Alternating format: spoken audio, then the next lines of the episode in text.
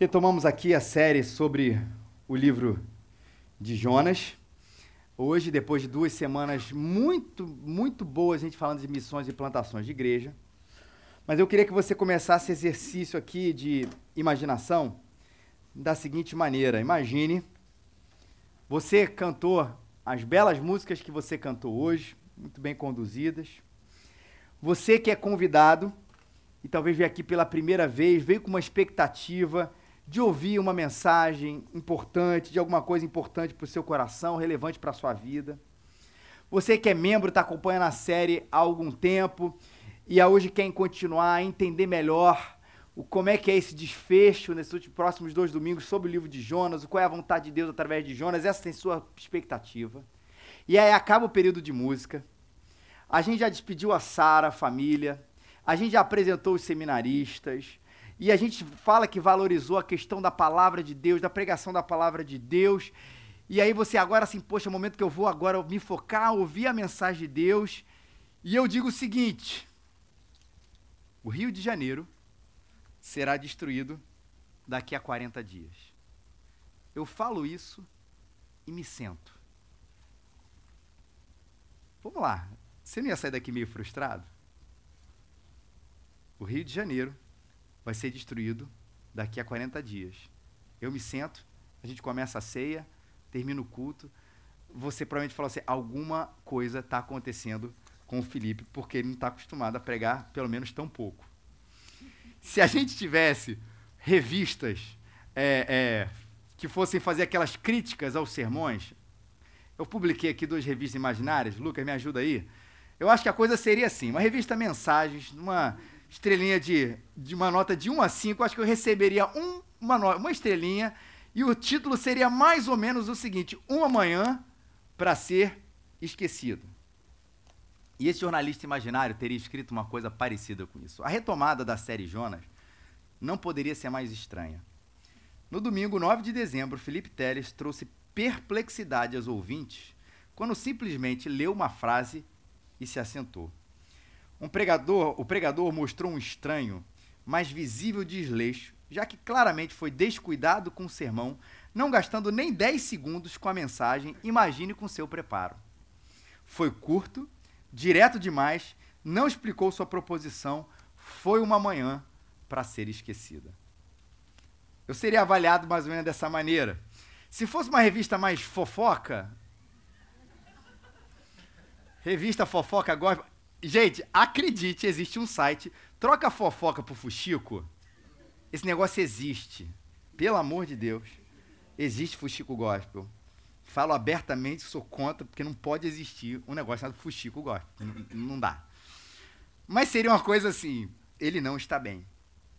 Definitivamente algo não está indo bem na vida do pastor Felipe Teres da Igreja Preterna Raízes. Tivemos acesso à sua última mensagem e algo deve estar acontecendo com ele há rumores de delírios etílicos. E há quem diga que o viu na noite anterior dançando até às 5 horas da manhã. Será? A coisa seria um pouco por aí. Curto, obrigado aí, Lucas. Curto, objetivo, fora do costume. Mas e se fosse isso que Deus queria que fosse dito? Porque quando a gente olha a vida do profeta Jonas, no momento que ele vai pregar, ele é curto, ele é direto e ele é exatamente aquilo que eu disse, mas troca Rio de Janeiro por Nínive. Vamos ouvir esse sermão dele? Jonas capítulo 3. Se você precisa de uma Bíblia, é só levantar uma das suas mãos, a gente vai entregar para você onde você estiver, já com o texto marcado para você acompanhar a leitura da Bíblia com a gente. Ah, para que a gente hoje tenha esse último capítulo penúltimo capítulo, perdão, penúltimo capítulo da série de Jonas, Jonas 3, semana que vem, Jonas capítulo 4. Levanta a sua mão, Jonas capítulo 3. A gente vai ler ah, esse texto da palavra de Deus. 3 é um número grande, tá, gente? Para quem está abrindo, pegando a Bíblia. E os versículos são esses números pequenininhos, mas a gente vai ler o capítulo inteiro. Jonas prega em Nínive. A palavra do Senhor veio a Jonas pela segunda vez. Vai agora à grande cidade de Nínive e proclama a mensagem que eu te ordeno. Jonas foi imediatamente para Nínive, segundo a palavra do Senhor. Nínive era uma cidade grande e se levava três dias para percorrê-la. Jonas começou a percorrer a cidade por um dia, clamando: Nínive será destruída daqui a 40 dias. sermão dele. Os habitantes de Nínive creram em Deus e decretaram um jejum. Vestiram-se de pano de saco, do mais rico ao mais pobre. A notícia também chegou ao rei de Nínive. Ele se levantou do trono e, tirando o manto, cobriu-se de pano de saco e sentou-se sobre cinzas. E então fez uma proclamação e a publicou em Nínive, por decreto do rei e dos seus nobres, que nem homens, nem animais, nem bois, nem ovelhas provem coisa alguma, não comam nem bebam água mas sejam cobertos de pano de saco, tanto os homens como os animais, e clamem com fervor a Deus, e cada um se converta do seu mau caminho e da violência das suas mãos. Talvez Deus se volte, arrependa-se e afaste o furor da sua ira, de modo que não morramos. E Deus viu o que eles fizeram, como se converteram do seu mau caminho, então arrependeu-se do castigo que eles enviara e não o executou. Você reparou que Deus dá a mesma ordem que ele deu no capítulo 1, para aqueles que acompanharam? Deus chamou Jonas e disse: Vai para Nínive e fala contra essa cidade. E a coisa acontece, e a mesma ordem é repetida aqui nesse versículo, nesse capítulo que a gente leu. Mas ao contrário do primeiro capítulo, daquele primeiro momento de Jonas, onde ele ouve essa mensagem e vai correndo para não fazer isso, o texto agora é bastante claro para mostrar o contraste. No primeiro capítulo, Jonas, porém, fugiu da presença do Senhor na direção de Tarse. E no capítulo 3, esse capítulo que a gente lê hoje, a Bíblia diz que Jonas foi imediatamente para Nínive. E até falando um pouquinho do que a gente conversou semana passada, ou reforçando o que a gente conversou semana passada, da importância da cidade, Deus quis que ele fosse até essa cidade, grande cidade, percorresse ela para anunciar essa mensagem de Deus tão complicada. E nessa mensagem, e nesse sermão, e nessa sua rodada de pregações, ele não foi criativo, Jonas não foi longo, Jonas não foi agradável, e Jonas foi curto e direto e disse: Nínive será destruída daqui 40 dias. Calma, gente. É muito provável, não se sabe ao certo, de que isso seja o resumo do tópico da mensagem de Jonas. Não que ele tenha dito ou repetido essa frase constantemente, apesar é, é, repetidamente, apesar da gente ter brincado com isso no começo, é provável que isso seja o extrato, né? O, o resumo de toda a mensagem que ele falou. Mas, resumindo, de forma direta, simples, pouco criativa, sim, Nínive será destruída daqui a 40 dias. O que é que você faria se você fosse um habitante de Nínive? Ou se a gente aplicando, na verdade, é, é, é, contextualizando um pouquinho melhor, se isso fosse dito para a cidade do Rio de Janeiro, se aquilo que eu falei lá no início fosse verdade. O Rio de Janeiro será destruído daqui a 40 dias. A gente tem uma dificuldade muito clara na nossa mente pós-moderna de entender uma mensagem de destruição vinda da parte de Deus. Essa seria a primeira resistência da nossa parte. Porque existe a nossa dificuldade de entender uma destruição vinda da parte de Deus, parte de um pressuposto equivocado que nós temos quando nós vemos, entendemos quem é Deus. Perguntar para qualquer pessoa na rua, complete a frase: Deus é? A maioria vai dizer: Deus é amor. 1 João 4,8. Isso é verdade. A minha pergunta é: Deus é somente amor? Deus é amor. Deus é somente amor? Em outras palavras, o único versículo da Bíblia que define quem Deus é é Deus é amor. Porque se a gente acredita que Deus é amor, é porque a gente leu isso na Bíblia. E se a gente leu isso na Bíblia, entende que a Bíblia revela alguma coisa ou revela o que precisa ser dito a respeito de Deus, a minha pergunta é: a única afirmação que a Bíblia diz a respeito de Deus é que ele é amor? A Bíblia não afirma que Deus é soberano? Afirma isso. Onde nós lemos isso? Mais uma vez, na revelação, na Bíblia. A Bíblia não afirma que Deus é grande, a Bíblia não, não afirma que Deus é misericordioso. A Bíblia não afirma que Deus é justo. A Bíblia não afirma que Deus se ira. E que por mais. E a Bíblia não afirma que Deus é amor, sim. Mas o que eu não posso é enxergar a Deus somente por uma lente. Por quê? Na minha conveniência, na minha percepção pessoal, faz sentido Deus ser amor mas não faz sentido Deus ser justiça. Ora, mais uma vez, é a minha percepção. Eu posso achar que não faz sentido, é um problema meu, uma opinião absolutamente minha, mas não fala a respeito do caráter de Deus, porque Deus é amor e Deus é, não é mais, e Deus é justiça.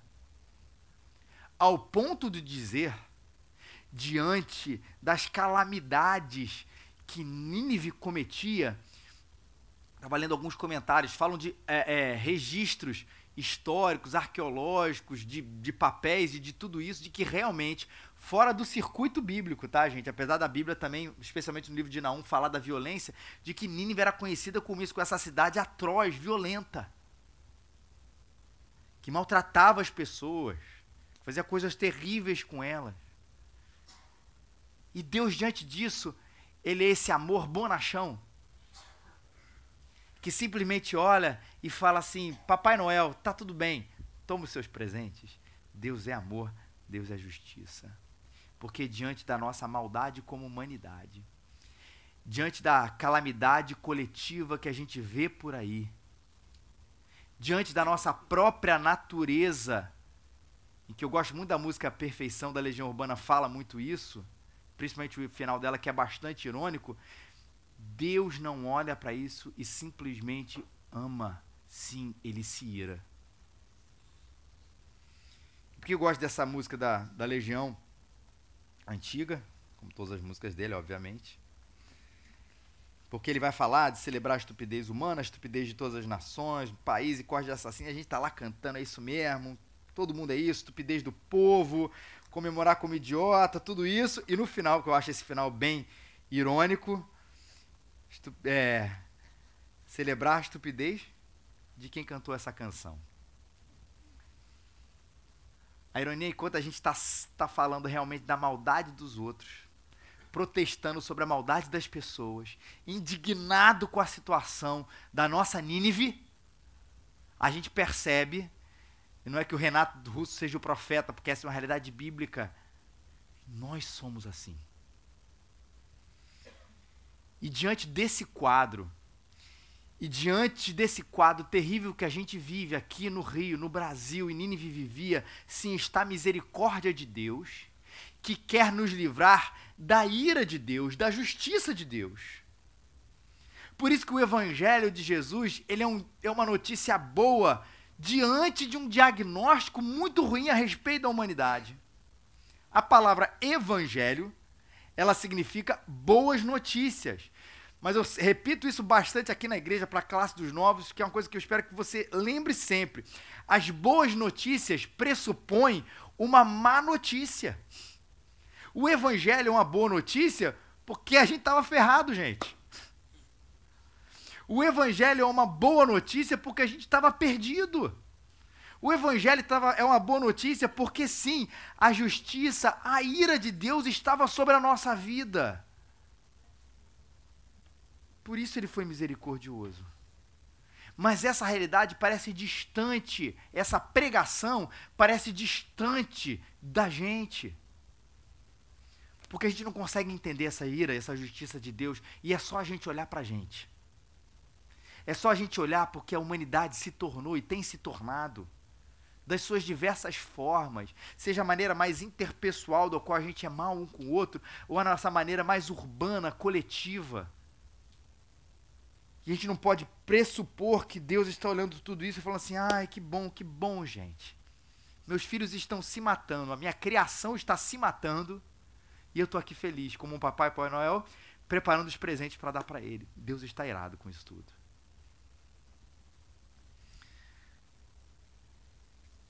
E a gente precisa tanto dessa misericórdia de Deus frente à nossa situação, que uma das falas mais repetidas e mais conhecidas do profeta Jeremias, profeta bíblico, muito tempo antes de Jesus, vai falar exatamente sobre isso. A misericórdia do Senhor, as misericórdias do Senhor são a causa de não sermos consumidos. Consumidos por quem? Não é por um asteroide. Consumidos por ele mesmo, gente. Porque se Deus fosse ser completamente, sem Deus não tivesse a sua misericórdia e Deus fosse ser 100% justo, Senhor, aquela história, Senhor, vem com a sua justiça sobre, sobre as nossas vidas. Pede misericórdia, eu te garanto que vai ser melhor. Você quer justiça?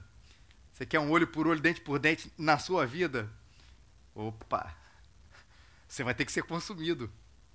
Mas é por causa desse versículo tão bonito para lembrar a gente da boa notícia e da má notícia, de que a gente está vivo. Deus é misericordioso. Mais do que essa misericórdia, ela, se, ela, é ela é exercida num momento de ira, ou num tempo, numa condição de ira que nós temos como filhos de Deus, pecadores, que deveríamos ser consumidos por Ele mesmo. Eu sei, é muito difícil a nossa cabeça pós-moderna ouvir isso mas essa é uma realidade.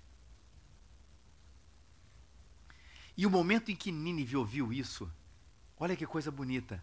Uma pregação não palatável, não agradável, não criativa, curta, direta. No momento em que ela ouviu isso, sabe o que aconteceu na cidade? Um avivamento. Nínive se quebranta. Não porque ela percebe, gente, entenda isso, a sua maldade. Como se ela percebesse a sua maldade numa construção meramente humana dos valores. Tipo, eu faço mal, está errado eu fazer o mal. Não foi isso que aconteceu com Nínive. Ela se vê diante de Deus. Ela se vê maldosa, mas diante de um Deus, sim, cujo caráter é santo, que ele é bom, que ele é amor, mas que ele é irado e que deu a ela a chance da reconciliação. Ou seja, ela é o avivamento num momento de esperança diante de uma má notícia. E foi isso que acontece. Ela não se vê, eu sou mal porque eu sou mal. Eu sou mal porque eu estou distante de Deus. E agora eu estou diante desse Deus que fala: vocês vão ser destruídas. E é um convite ao arrependimento. Vou ler aqui o livro de Jeremias também que vai falar sobre isso. É um convite ao arrependimento diante de alguém que não percebe apenas os seus atos, mas percebe que os seus atos agridem a Deus e a sua criação. Quando eu digo que é um convite ao arrependimento, porque Jeremias 18 vai falar uma coisa muito interessante, olha, se em algum momento Deus falando, eu falar em arrancar, derrubar, demolir uma nação ou um reino, e aquela nação contra a qual eu falar se converter da sua maldade, também eu me arrependerei do mal que planejava fazer-lhe. E é exatamente isso que acontece com Nínive. Quando ela percebe ela crê na pregação de Jonas, na verdade, crê no Deus a quem Jonas estava pregando, os habitantes de Nínive creram em Deus, decretaram jejum, vestiram-se de pano de saco, do mais rico ao mais pobre. Olha o que acontece como um movimento nessa cidade, que cena linda. E digo para você que Jonas 3:5 talvez seja uma das coisas que nós mais gostaríamos de ver no Rio de Janeiro que nós mais gostaríamos de ver na raízes, que mais nós gostaríamos de ver nas igrejas, que mais nós gostaríamos de ver no nosso coração.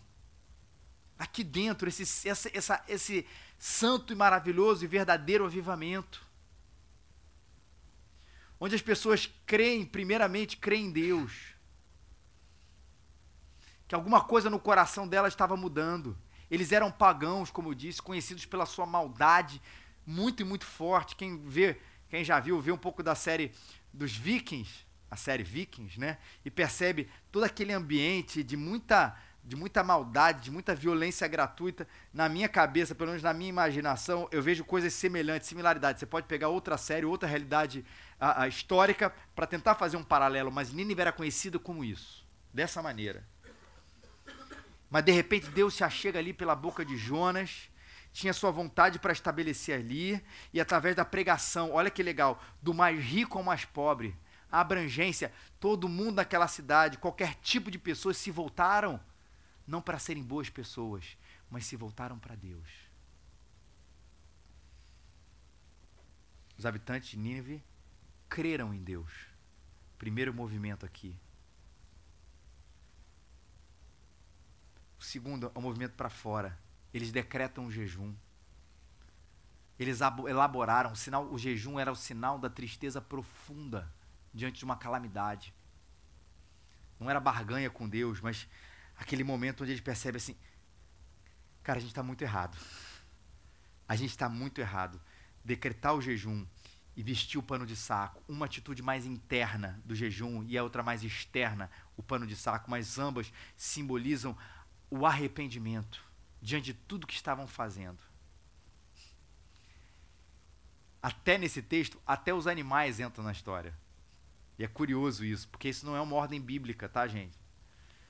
Se acontecer uma calamidade, você fala assim, não, a gente precisa decretar um jejum aqui. Ah, então vamos bater os nossos cachorrinhos, os gatinhos, os passarinhos, passar fome, coisa parecida. Não é uma ordem bíblica, mas a, aí também a gente vai para os documentos históricos que muitos comentaristas acabam é, é, é, entrando para mostrar um pouco isso. Que aqueles povos tinham uma relação forte com os animais, onde eles se tornavam, inclusive, parte dos rituais religiosos. Então isso era como se fosse uma abrangência tudo que é religioso, de alguma maneira, afeta os nossos animais. A cabeça dos ninivitas. Tudo que é religioso afeta eles. Então a gente ficou aqui em jejum, eles ficam também. Mas isso não é uma ordem bíblica. Você não vê isso mais em nenhum lugar, uma descrição do que aconteceu aqui. Mas o fato é, um avivamento acontece nessa cidade. Ao ponto de até normalmente a figura mais resistente o rei, o poderoso, entrar nesse jogo. E olha que contraste bonito quando ele vai falar da postura do rei. A notícia também chegou ao rei de Nínive. Ele se levanta do trono, tirando o manto, cobre-se do pano de saco e se assenta sobre as cinzas. Tem um paralelo poético aqui. Ele se levanta do trono, é o trono, estava sentado nele. Se levanta para sentar nas cinzas. O trono pelas cinzas. O manto pelo pano de saco. Ele tira aquilo que o caracterizava, que colocava como lugar de honra diante das pessoas, como um rei, como alguém importância, e coloca no lugar daquele, daquele manto, daquela roupa, uma roupa de humilhação.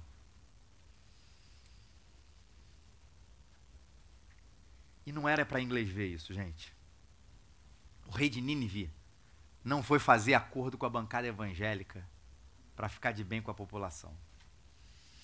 O rei de Nínive não foi visitar a igreja presbiteriana de Nínive para ganhar voto, para dizer que ele é uma pessoa mudada.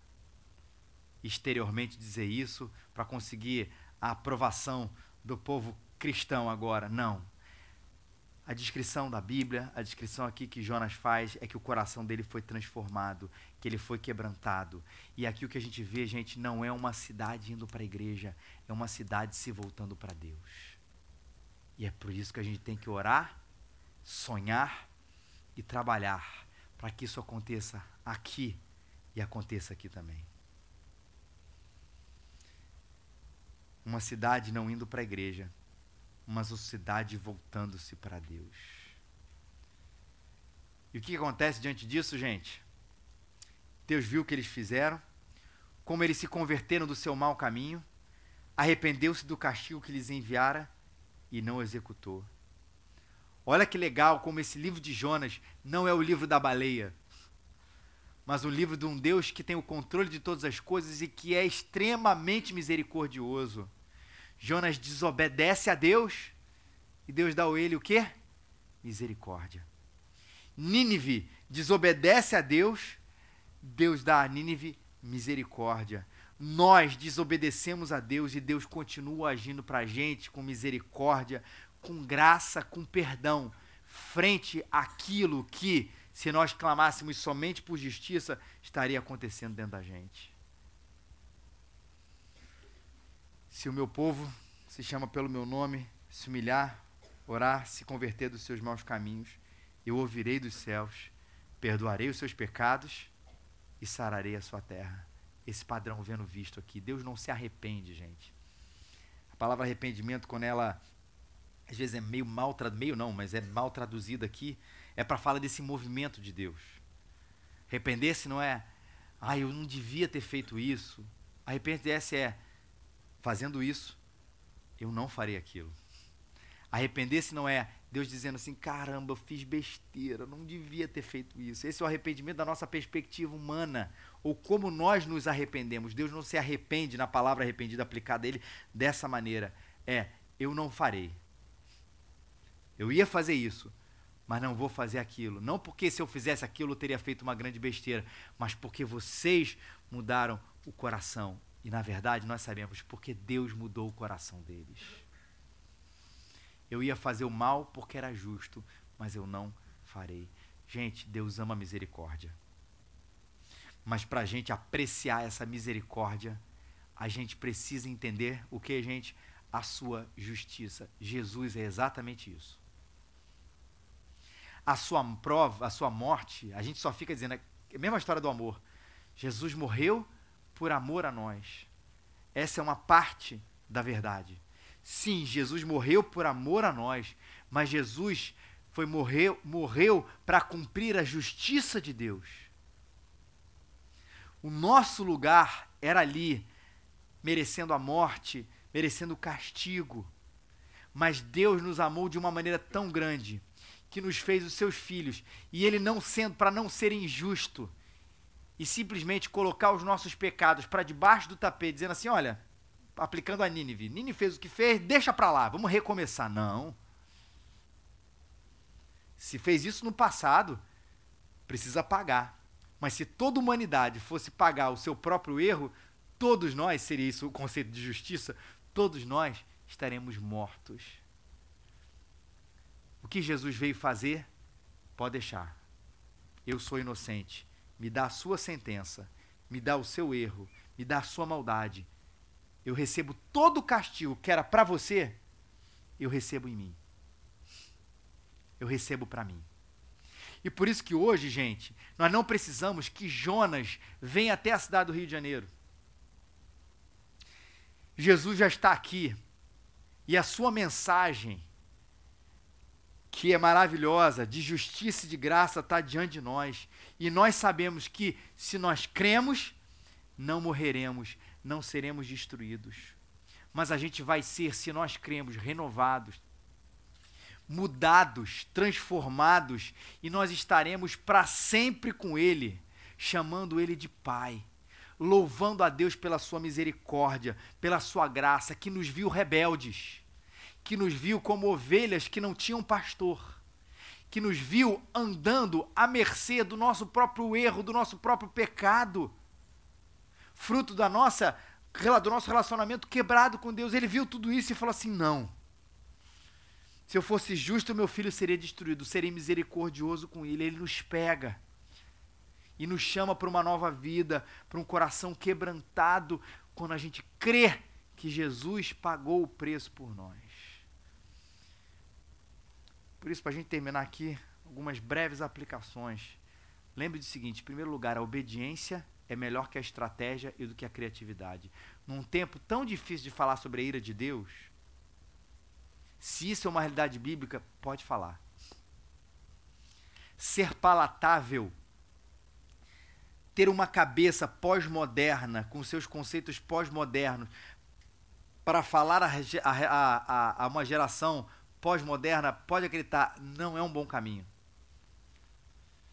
Claro que a gente entende que criatividade não é algo ruim, que um vocabulário não é algo ruim, um vocabulário que possa explicar melhor as coisas, que possa fazer melhores aplicações às coisas. Tudo isso a gente entende por contextualização, tá?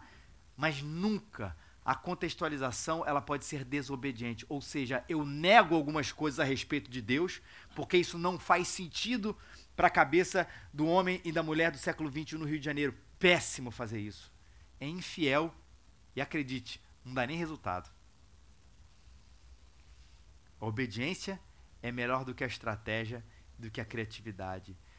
Uma cidade transformada é uma cidade que se voltou para Deus. Um coração transformado é um coração que se voltou para Deus. Ele não foi convencido dos seus erros com base nas, nas consequências deles ou com base de alguma base filosófica.